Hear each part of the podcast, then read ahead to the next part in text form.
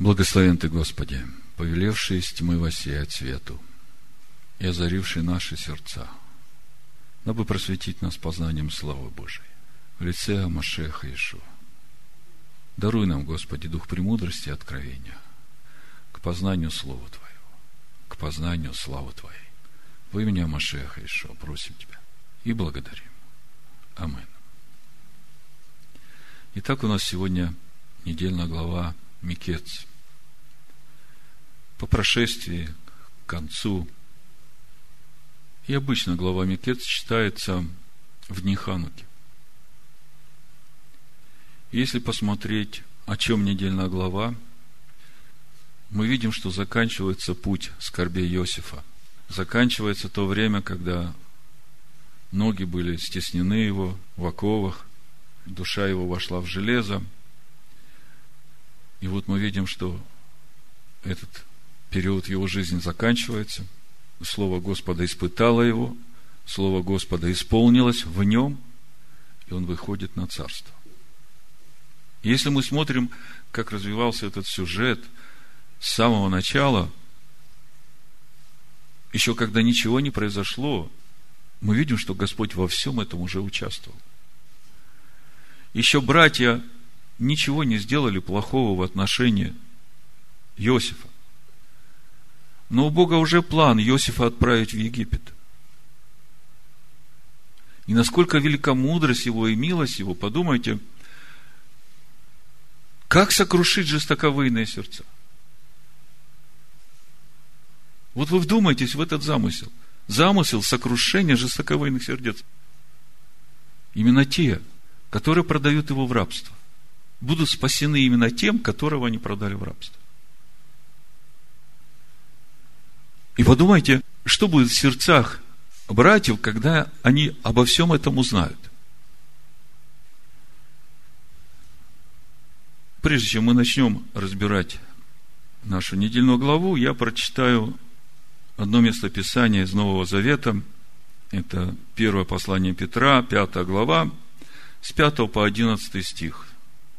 Дух проговорил мне это место Писания, когда я думал над тем, о чем Господь хочет говорить. Когда я об этом молился и просил Господа, я услышал в духе слова «Смиритесь под крепкую руку Божию, да вознесет вас в свое время». Я когда это услышал, я понял, здесь же вся недельная глава. Здесь весь путь Иосифа, и здесь весь путь братьев, и здесь наш весь путь. И когда начинаешь всматриваться на то, какой путь прошел Иосиф, на то, через что пройдут братья, когда будут возвышены, и смотришь, что Новый Завет говорит о нашем пути, мы видим, что это один и тот же путь. Прочитаю с пятого стиха 1 Петра, 5 глава. Также и младшие, повинуйтесь пастырям. Точка с запятой. Все же, подчиняясь друг другу, облекитесь смиренно мудрым. Потому что Бог гордым противится, а смиренным дает благодать. Итак, смиритесь под крепкую руку Божию, да вознесет вас в свое время. Все заботы ваши возложите на Него, ибо Он печется о вас. Трезвитесь, бодрствуйте, потому что противник, ваш дьявол, ходит, как рыкающий лев, ища кого поглотить. Противостойте ему твердою верою, зная, что такие же страдания случаются и с братьями вашими в мире. Бог же всякой благодати, призвавший нас в вечную славу свою – в Машехе Иешуа сам по кратковременном страдании вашем, да совершит вас, да утвердит, да укрепит, да соделает непоколебимыми. Ему слава и держава во веки веков. Аминь. Замечательное место. Оно раскрывает все – все понимание того, что будет с нами происходить, как будет происходить. И наша недельная глава, она как раз обо всем этом. Мы сейчас можем в деталях каждый стих из вот этого послания Петра, увидеть, как он раскрывается через нашу недельную главу. Ну, то, что Бог гордым противится, а смиренным дает благодать, этому меня учили еще, когда я пришел в церковь пятидесятникам. И почему-то это всегда было связано с повиновением пастырям. Вот, э, когда я подходил к пастору, говорю, пастор, а где 10 заповедей? Вот вы мне дали книгу Нового Завета, а я тут не нахожу, где здесь 10 заповедей.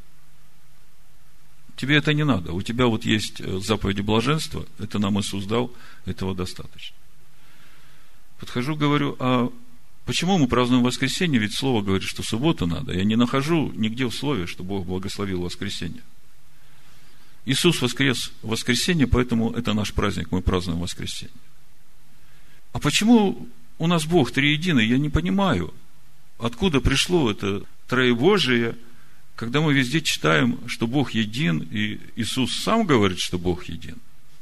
Он о Боге, Отце, говорит как о своем Отце.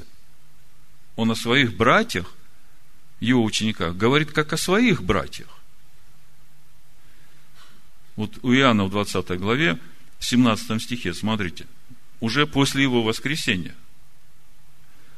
Ишуа говорит ей, не прикасайся ко мне, ибо я еще не вошел к отцу моему, а иди к братьям моим и скажи им, видите, иди к братьям моим. То есть, он нас считает своими братьями. И скажи им, восхожу к отцу моему и Отцу вашему, к Богу моему и к Богу вашему. То есть, и у него есть Отец, Бог Отец. И тот же самый Бог Отец у нас.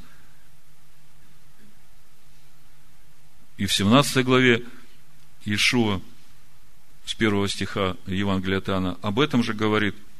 После всех слов Иешуа возвел очи свои на небо и сказал, Отче, пришел час, прославь Сына Твоего, да и Сын Твой прославит Тебя. Так как Ты дал Ему власть над всякой плотью, да всему, что Ты дал Ему, даст Он жизнь вечную, сия же жизнь вечная да знают Тебя, единого, истинного Бога. Сын Бога говорит, жизнь вечная – это когда каждый будет знать Тебя, единого, истинного Бога и посланного тобою, Ишуа Амашеха.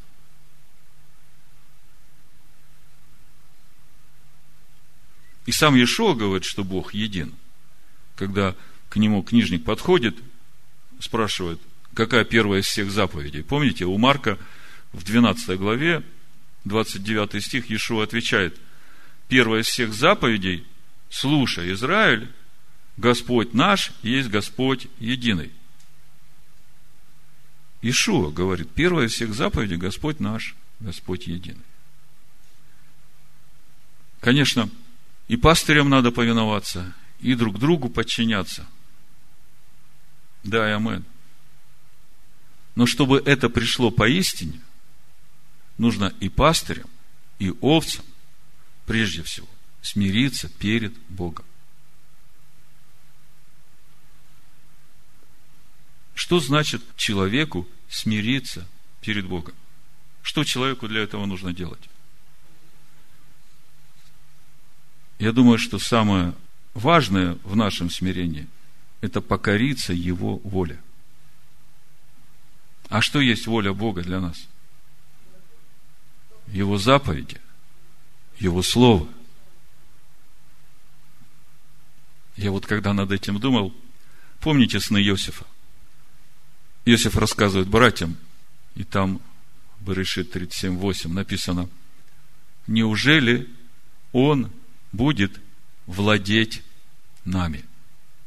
Замечательный стих. Он Машех, он Слово. Бытие, Берешит 37.8. Неужели он будет владеть нами? Удивительный стих, правда? Это Слово Бога. Неужели Слово Бога будет владеть нами? Да, и амен. Все народы придут и поклонятся. И сказали ему братья его, неужели ты будешь царствовать над нами? Неужели будешь владеть нами? Проблема братьев, она здесь, в этом вопросе. Проблема каждого, не смирившегося перед Богом, она здесь. В прошлый шаббат, разбирая недельную главу Ваишев, мы говорили о том, как Бог проверял самого Иосифа. Проверял на верность Слову. Стеснили ноги оковы, душа вошла в железо, доколе не исполнилось Слово Его. Слово Господне испытало его. Об этом же мы читаем у Петра, 10 стих, 5 глава. Бог же всякой благодати, призвавший нас в вечную славу свою в Машеях Иешуа, сам, слышите, Бог сам, по кратковременном страдании вашим. Помните Иосиф? В рабстве у Патифара Господь был с ним. Иосиф в темнице, Господь был с ним. И мы тогда спрашивали, а нельзя было как-то помягче, если Господь со мной, зачем мне вот через все это проходить? Можно было бы как-то и понежнее. Оказывается, нельзя. Оказывается, надо заплатить цену верности. Помните, как в книге Откровений мы читаем в 20 главе, 7 стих и дальше. Побеждающий наследует все. И буду ему Богом, и он будет мне сыном.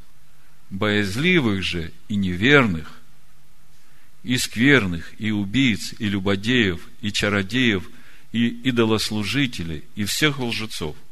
Участь в озере горящим огнем и серой. Это смерть вторая. Так вот, сам по кратковременном страданию вашим да совершит вас, да утвердит, да укрепит, да соделает непоколебимыми. Ему слава и держава во веки веков. Аминь. Господи, а нельзя как-нибудь без вот этих страданий? Пусть они даже кратковременные, может быть, как-нибудь полегче. Выходит, что нельзя. И скажите, что может удлинить эти наши страдания, а что может укоротить вот эту кратковременность. Вы знаете, у Бога кратковременность в его масштабах бесконечности, она может и на всю нашу жизнь растянуться. Это для него будет как одно мгновение. Поэтому, э, если смотреть с нашей стороны, вот, э, конечно, мы хотим, чтобы эти страдания были кратковременными, и хочется э, знать, что надо делать, чтобы они были действительно кратковременными. Как вы думаете, что укорачивает наши страдания? Я вам скажу. Если Бог будет видеть однозначность и бескомпромиссность в ваших сердцах, это будет действительно кратковременным страданием. То есть, если ты сказал, да и амен, все, вот Бог сказал, вот хоть что, пусть будет, я не отступлю ни на йоту от этого слова. Тебя будут давить. Я уже как-то рассказывал, как меня давили про субботу. Когда я получил откровение о субботе, было сильное давление. И когда Бог увидел, что я не отступаю, все, это слово теперь во мне живет. И никто уже не может отнять у меня радость субботы. Слава Господу. Значит, для нас самое важное – смириться воле Бога.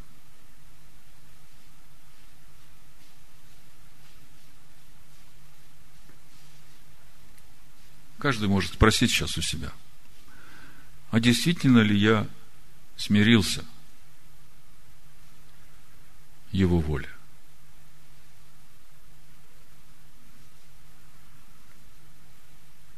Возьми хотя бы десять заповедей Божьих и подумай, нету ли у тебя других богов? Не произносишь ли ты его имя напрасно? А действительно ли ты в субботу не зажигаешь чуждого, несвященного огня? А почитаешь ли ты своих родителей так, как Слово говорит? Не убиваешь ли? Не прелюбодействуешь ли? Так, как Ишуа говорит. если даже в сердце своем, в мыслях своих подумал, то уже согрешил. Не желаешь ли того, что у ближнего твоего? Вот скажите мне, как, по-вашему, выглядит человек, который действительно смирил себя перед Богом? Ну, кто-то, может, скажет, ну, он соблюдает все заповеди, хранит субботу, празднует праздники, кашрут соблюдает. Да, амен, все, слава Богу. Но вы знаете, даже делая все это, в своем сердце можно иметь ропот. В своем сердце можно не иметь ни любви к Богу, ни любви к ближним. Хотя все это будешь делать перфектно. Так вот, человек, который смирился поистине перед Богом, до глубины сердца, у него будет любовь в сердце к Богу, любовь к ближнему. От него будет исходить вот этот свет, вот эта доброта, вот этот покой. Все, что он говорит, будет излучать мир и доброту. Все, что он делает, там не будет суеты, там не будет ничего такого, что будет разрушать вот этот благодатный свет, который из него исходит. Более того, вот то, какие у него мысли, то, чем он наполнен, у него и жизнь такая. У него жизнь ровная, размеренная, тихая. Потому что у него мысли такие, у него мысли добрые во всем, благие. Когда такой человек приходит к вам в общение, вы получаете от него вот это сияние, вы сами помазываетесь в. А когда в вашем сердце нет этого, когда есть какое-то напряжение, какое-то давление, какое-то недовольство, какое-то раздражение. Скажите, а когда вы приходите к другому общаться, что вы ему приносите? Вот то и приносите и давление, и напряжение. И в итоге хорошо ли вы сделали, когда с таким сердцем пошли общаться с ближним своим, с родными своими? Видите, как важно каждому из нас смириться. Я не говорю о себе, что я это уже имею. И то, что он мне дает об этом говорить сегодня, это не значит, что я уже достиг. Но меня утешает, что Павел тоже говорит, я не почитаю себя достигшим, я, забывая заднее, простираюсь вперед, чтобы этого достигнуть. Поэтому я сегодня об этом говорю. Но скажите мне, через что приходит к человеку вот этот покой, вот это умиротворение, вот эта доброта, вот этот свет Божьей любви. Через что это может прийти к человеку, живущему сейчас, в наше время, когда вокруг столько всего разного происходит, а его как бы это вообще не цепляет. Он все это видит, он все это понимает, но он все так же остается ровным, излучающим этот благостный, спокойный, добрый свет. Через что это происходит? Через покаяние, через э, дух, через борьбу. Ну, в принципе, вы где-то все близкие. Но главное, когда человеку приходит откровение, что в этом мире ничто не происходит без попущения или дозволения Всевышнего, и человек, который смирился перед Богом всем сердцем, то он понимает, что что бы ни происходило, все ему во благо. Даже если мы еще не видим, в чем это благо, он доверяет. Он доверяет, что все ему во благо. Он знает, что ему самому свою волю вообще творить не надо. Вот как Всевышний будет делать, вот так я и буду делать. Вот как он меня поведет, вот так я и буду делать. И он мне все показывает. Он говорит, что и как делать. Вот я все время задавал себе вопрос, читая эту недельную главу, думаю, вот Иосиф возвысился, стал вторым человеком после фараона. Семь лет изобилия проходит. Он в славе, почете, достаток.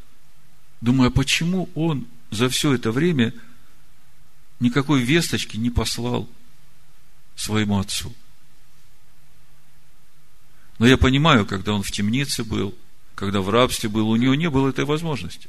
А сейчас у него весь Египет. Армия египетская. Гонцы, послы, почтальоны, дипломаты. Думаю, почему же он не послал отцу весточку? Вот я вчера смотрел вторую серию этого Иосифа Прекрасного, я вам рассказывал прошлый шаббат, что я накануне смотрел первую серию Иосифа Прекрасного. И вчера смотрел я эту вторую серию Иосифа Прекрасного, и я там получил ответ. А Синефа задает вопрос Иосифу, его супруга. Она говорит, а почему ты не пошлешь отцу весточку, что у тебя все хорошо? И он отвечает ей, знаешь, я верю, что придет время, когда Господь это все устроит, и это будет. Я когда это услышал, вот в контексте того, о чем я размышлял над проповедью, я понял. Вот он какой человек, который прошел через вот эти ноги в оковах, через тесноту души в железе, который уже после всего, еще два года, когда он положился на этого виночерпия, да, попросил его, замолви обо мне словечко, еще два года пришлось ему, как мудрецы говорят, из-за этого пребывать в темнице, как бы научиться еще не полагаться на людей, а только на Всевышнего. Вот подумайте, через все это пройдя, человек уже вообще ничего своего не делает. Иосиф точно знал, что придет время, когда его братья придут к нему, потому что он видел сон от Бога, что братья поклонились перед ним. Снопы поклонились перед снопом Иосифа. И он знал, что вот придет время, когда они придут. И когда они придут, вот тогда и начнется это время налаживания взаимоотношений. Потому что если Бог с нами, если Бог в нас, как мы сейчас будем говорить о Иосифе, то нашей воли уже не должно быть.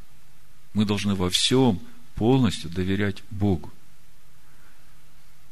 Если мы знаем, что есть какое-то дело, которое еще не закончено, которое надо закончить по-божьему, то тем более он это знает. И вот когда приходят его братья, у многих читающих первый раз вот эту встречу и то, что происходит, такое недоумение – Иосиф, почему ты так поступаешь с братьями? Неужели ты их не простил? Неужели ты им мстишь? Да нет, он не мстит. Если бы он мстил им, то он бы не стал возвращать серебро их в мешки их, не стал бы заботиться о том, чтобы отправить скорее к отцу с этим хлебом. Здесь происходит что-то очень, очень важное, то, что нам сегодня надо увидеть. Неужели ты будешь владеть нами? И когда мы смотрим на то, что происходит с братьями, мы вдруг начинаем понимать, что Иосиф, то есть Слово, проводит их именно через те испытания, через те страдания, там, где они отказались быть послушными Слову, там, где они приступили это Слово. Если это перенести на нас, то я вам скажу, каждого из нас – испытывать будут именно там, где мы приступаем Слово. Это так просто. Это все видно. А если ты остаешься верен, вот тебе и результат. Слово Божье начинает жить в тебе. Подумайте, говоря об этом смирении перед Богом, об этом покое, который приходит в сердце человека – который понимает, что ничто в этом мире не происходит без его дозволения, без его попущения, без его воли. Второзаконие, 4 глава, 35 стих, там написано, «Тебе дано видеть это, чтобы ты знал, что только Господь есть Бог, и нет еще кроме Него. Эйн од мильвадо». Вот в иудейской вере вот это слово «эйн од Нильвадо, оно в основании всей веры. И когда к человеку приходит это откровение, тогда что бы ни происходило, вы вспомните, когда Давид убегает от Авесолома, и этот семей идет там и поносит его всеми словами. Помните реакцию Давида? Если Бог позволил ему это, значит, я заслужил это. А если я этого не заслужил, то Господь, Он сам судья, Он разберется. Эйн от мильвадо.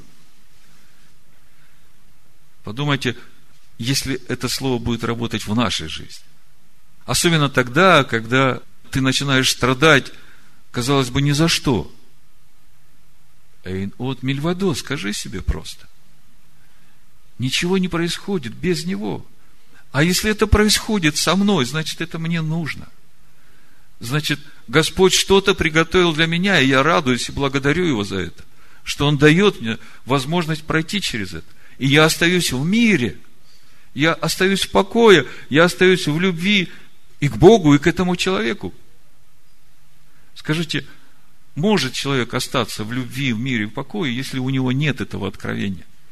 Если у него нет познания единого Бога? Видите, как много связано с природой единого Бога? Как только что-то начинает происходить в твоей жизни, ну, неординарное, скажем, просто скажи себе, нет никого, кроме Него. Что я могу сказать, если Он это попустил? Если Он это допустил? Эйн от Мильвадо. В послании римлянам написано, что все любящему Его содействует ко благу.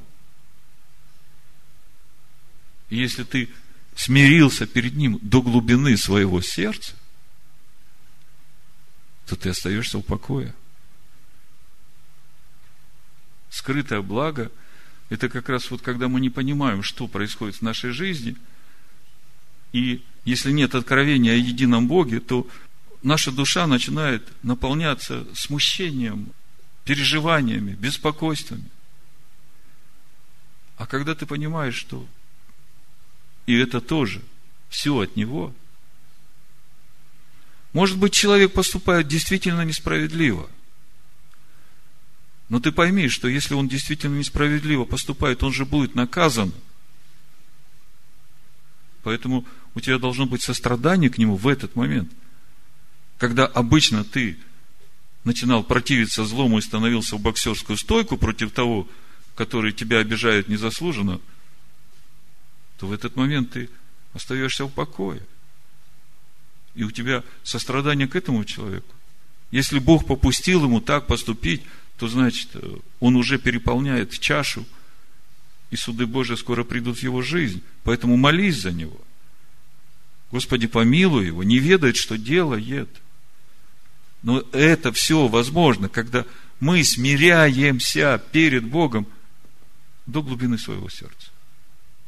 Это трудно словами понять. Я говорю, но когда ты смирился – перед Богом до глубины сердца, то ты понимаешь, что все, что происходит в твоей жизни, все от Него.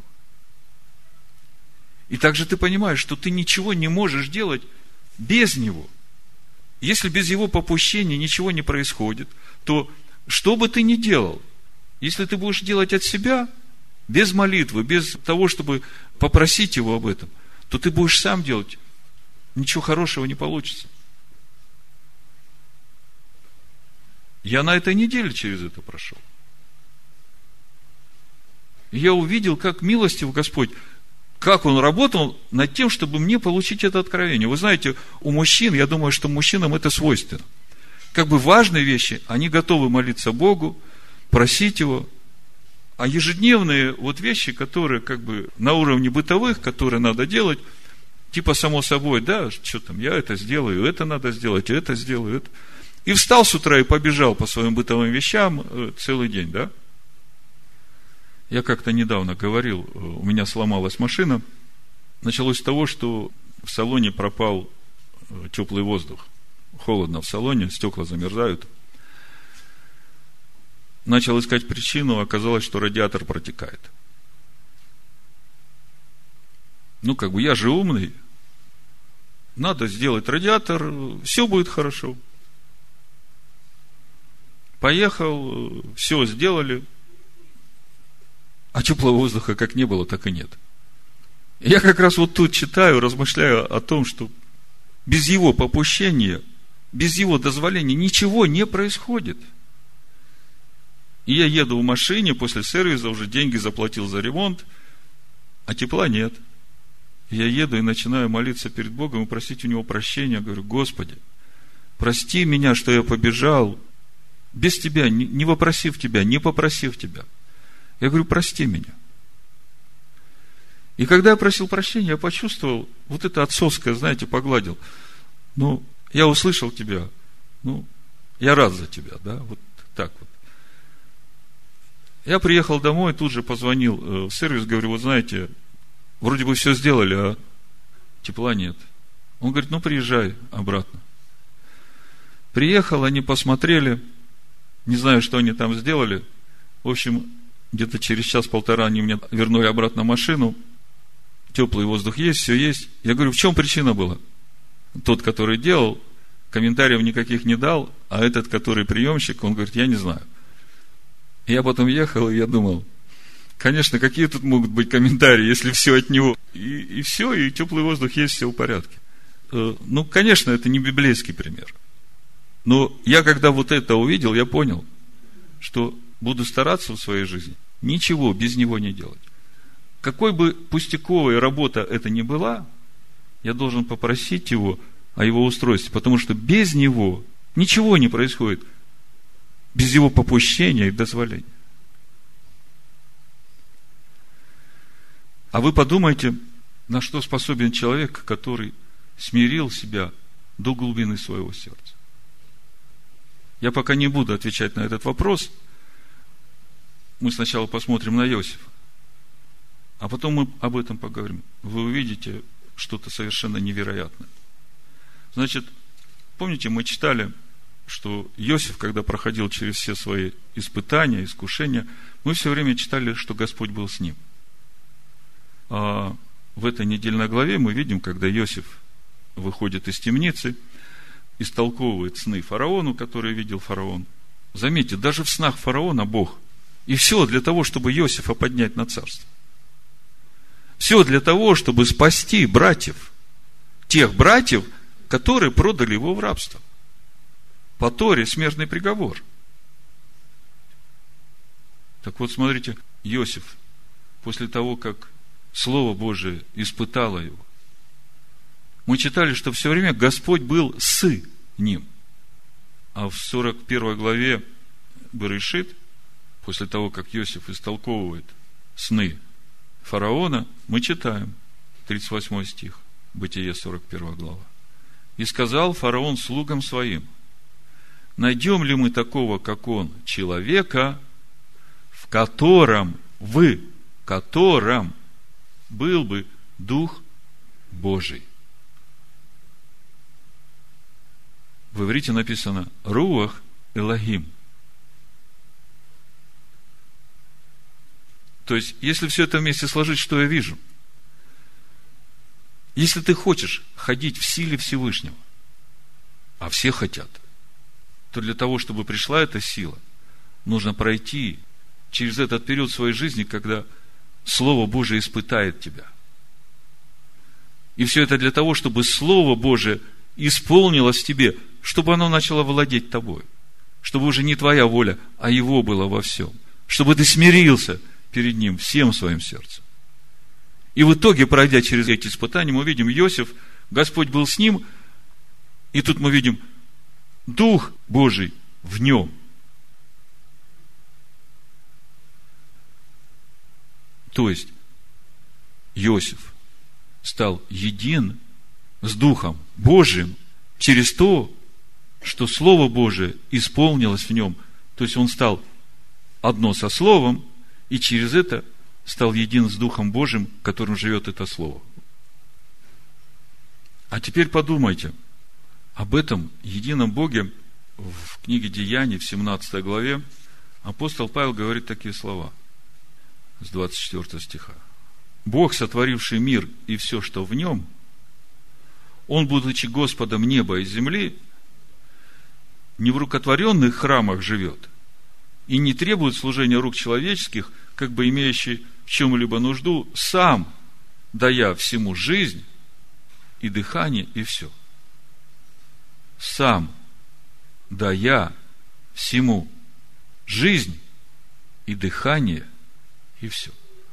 То есть, вся жизнь, которую вы видите вокруг себя, не только братья и сестры, весь животный мир, весь растительный мир, небеса, звезды, солнце, луна, всему этому дает жизнь Он, Творец. Он является источником всего этого. В 35-м псалме, в 10 стихе написано, «Ибо у тебя источник жизни». У него источник жизни. Он источник жизни. А теперь подумайте. Человек, который смирился перед Богом, который стал одно со Словом Бога и через это соединился с Духом Бога. Соединился с источником. Вы знаете, что для человека, который соединился с источником, нет ничего невозможного.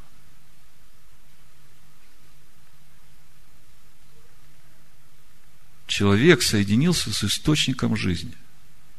Для такого человека нет ничего невозможного. Стой, солнце над Гаваоном, сказал Иисус Навин.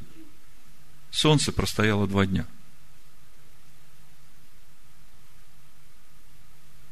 Человек, Егоша бен соединился с источником жизни и остановил солнце. Иешуа плывет в лодке с учениками, шторм. Он спит. Господи, разве тебе нет дела, мы погибаем? Запретил ветру, и наступил покой.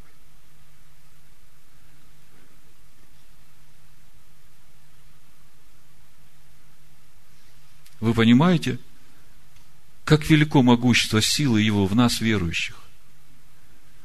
В тех, которые смирились перед Словом всем сердцем и соединились с Ним в одно, через это соединившись с Богом.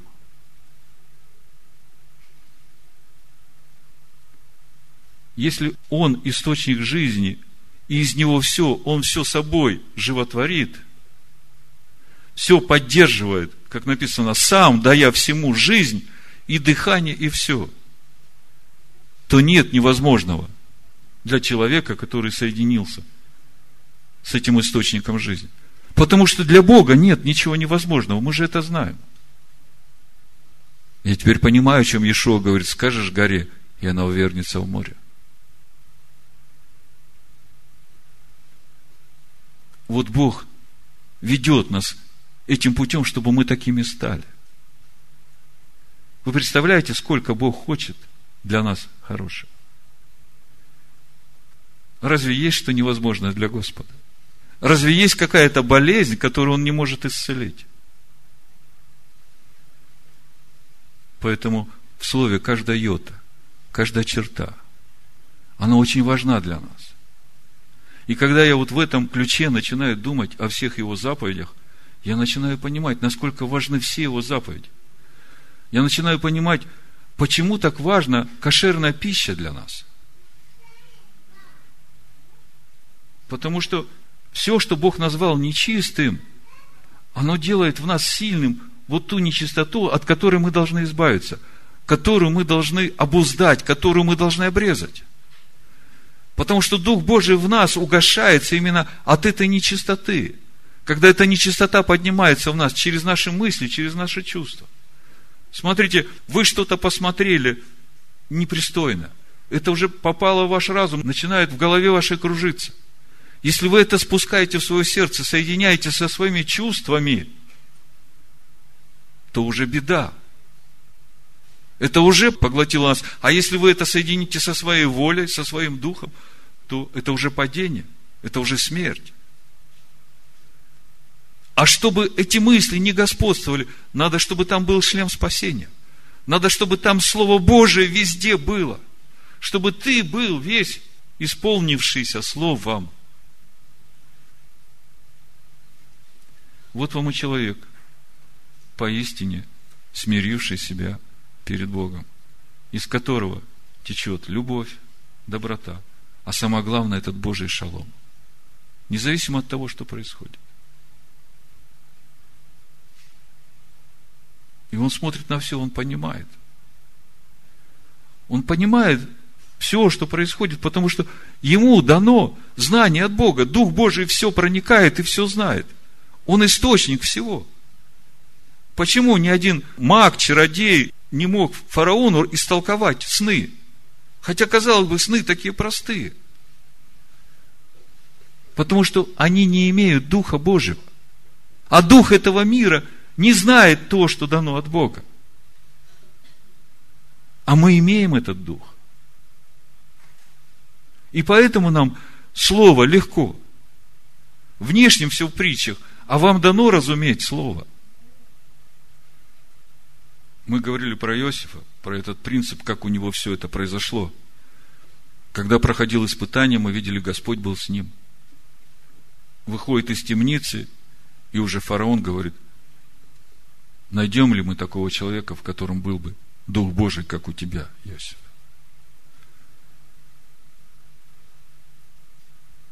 Если посмотреть в Тору, мы тоже можем найти этот же самый принцип. То, каким образом Дух Божий начинает жить в человеке.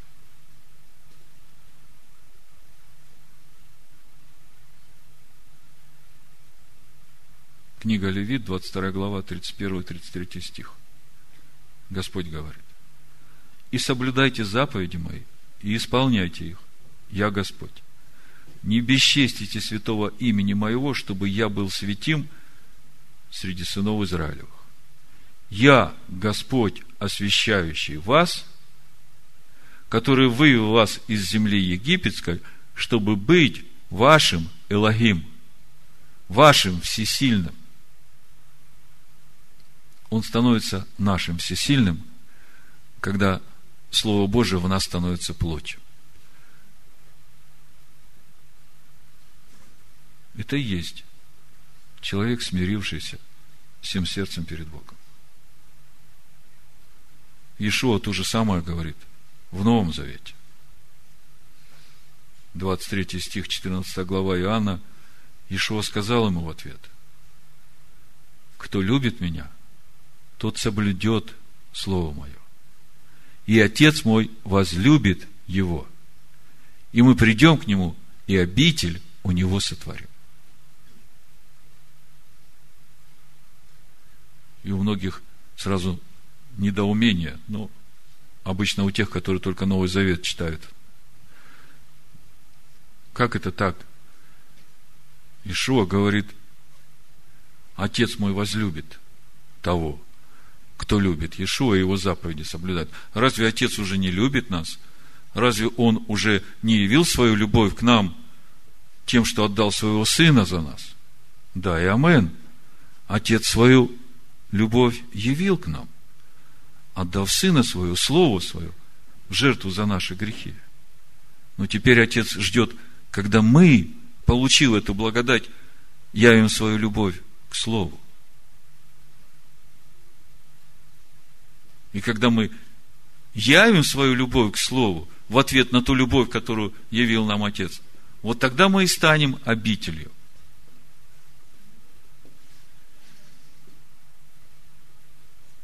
Апостол Павел говорит, что вы уже храм Бога живого, и Дух Божий уже живет в вас. Это так называемая бесплатная благодать. Это дано именно для того, чтобы, имея эту благодать, у нас была сила явить эту любовь к Сыну. И все для того, чтобы стать нам обителю для Бога, скиния Бога с человека. Ну, несколько слов еще о братьях Иосифа. То, как все было с Иосифом, мы это уже увидели и поняли. И мы начинаем понимать, что это относится и к нам – и вот то, что происходит с братьями, мы видим, как это работает реально. Подумайте, Ишуа тоже нас называет своими братьями. Пойди, скажи братьям моим, восхожу к отцу моему, к отцу вашему, к Богу моему и к Богу вашему. Иосиф – прообраз Иешуа, Машех. Теперь смотрите, параллель. У Иосифа есть братья. И мы являемся братьями Иешуа. Вы знаете все, что происходит с братьями. Они предали его. Иосиф попал в рабство, в темницу. И теперь Иосиф возвышен на царстве. И он возвышен на царство именно для того, чтобы спасти братьев. И вы видите, как это спасение происходит. Именно там, где они предали Слово. Там, где они восстали против Слова, не захотели, чтобы это Слово владело ими. Неужели ты будешь владеть нами? Именно там они проходят испытания. И испытания проходят. Смотрите, на верность младшему брату, Виньямину. Вот э, одно место, вы просто увидите, насколько Тора, ну, просто чудесная картина, которая все раскрывает для нас, если смотреть с духом премудрости. Вот встреча Иосифа с братьями, 42 глава Барышит. И сказал им Иосиф, 14 стих, это самое я и говорил вам, сказав, вы соглядатаи. Вы знаете, кто такие соглядатаи? Ну, на иврите э, мироглим, разведчики, лазутчики. А в духовном смысле кто такие соглядатаи? Знаете? Это как раз люди, которые не смирили себя перед волей Бога. Грешники, вошедшие в Царство Божие через Иешуа, но ищущие в нем лишь собственной выгоды. Соглядатые вошли в Царство Божие через любовь, явленную к ним Богом, но ищут там собственной выгоды. И как удостоверить царя, царствующего в этом царстве, что мы не соглядатые, что мы не пришли туда искать собственной выгоды. Иосиф им говорит, вот как будете вы испытаны. Клянусь жизнью фараона, вы не выйдете отсюда, если не придет сюда меньший брат ваш. Пошлите одного из вас, и пусть он приведет брата вашего, а вы будете задержаны. И откроется, правда ли у вас. И если нет, то клянусь жизнью фараона, что вы соглядатые. И отдал их под стражу на три дня. И сказал Иосиф в третий день, вот что сделайте, останьтесь живы, ибо я боюсь Бога. Если вы люди честные, то один брат ваш из вас пусть содержится в доме, где вы заключены, а вы пойдите, отвезите хлеб ради голода семейств ваших. Брата же вашего, меньшего, приведите ко мне, чтобы оправдались слова ваши, и чтобы не умереть вам. Так они и сделали. Скажите мне, как зовут меньшего брата?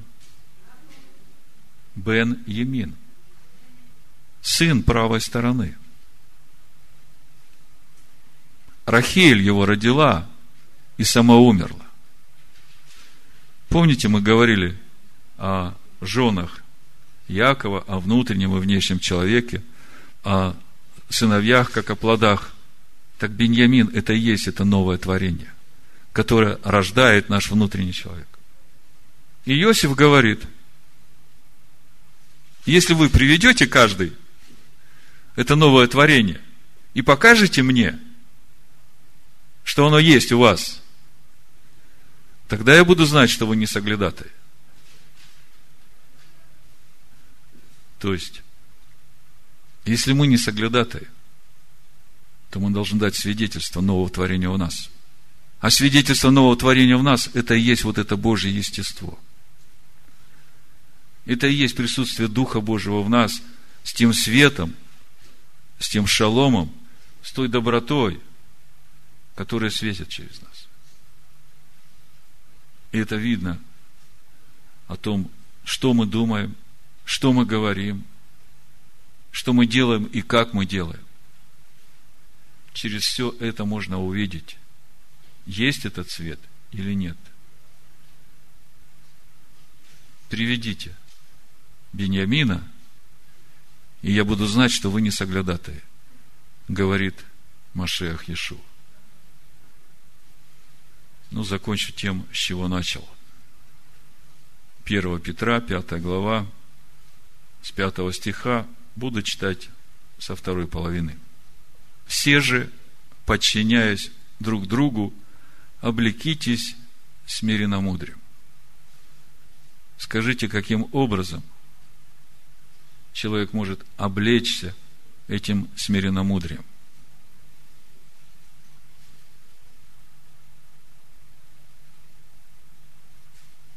Эйн от Мильвадо. Нет еще кроме него. Вот когда ты имеешь это откровение, тогда к тебе и приходит это смиренно мудрее. И тебе не надо обуздывать свою ветхую природу, чтобы не стать противиться злому. Она уже обуздана этим откровением. Потому что ты смирился перед Богом. Слуги Давида говорят, господин, давай мы пойдем голову с него снимем. Если Господь допустил, значит, так и должно быть. Эйн от Мильваду. Господь все знает. Облекитесь смиренно-мудрием. Потому что Бог гордым противится, а смиренным дает благодать.